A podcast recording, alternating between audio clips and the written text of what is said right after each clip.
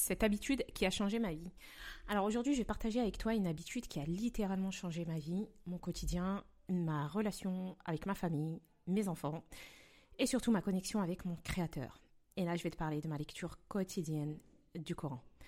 Depuis que j'ai placé le Coran au centre de ma vie, celle-ci s'est littéralement transformée. Alors c'était il y a quelques années. Mon business a évolué, mes relations sociales se sont améliorées, mais surtout mon attitude envers la maladie a changé. Je vois ma maladie comme un moteur, une force qui m'aide dans mon quotidien. Alors, je pourrais pas te dire que c'est facile, non?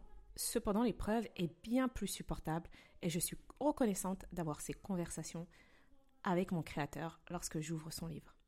Alors, si tu veux que ta vie change, replace sa parole au centre de ta vie et tu verras de nouvelles perspectives s'ouvrir à toi.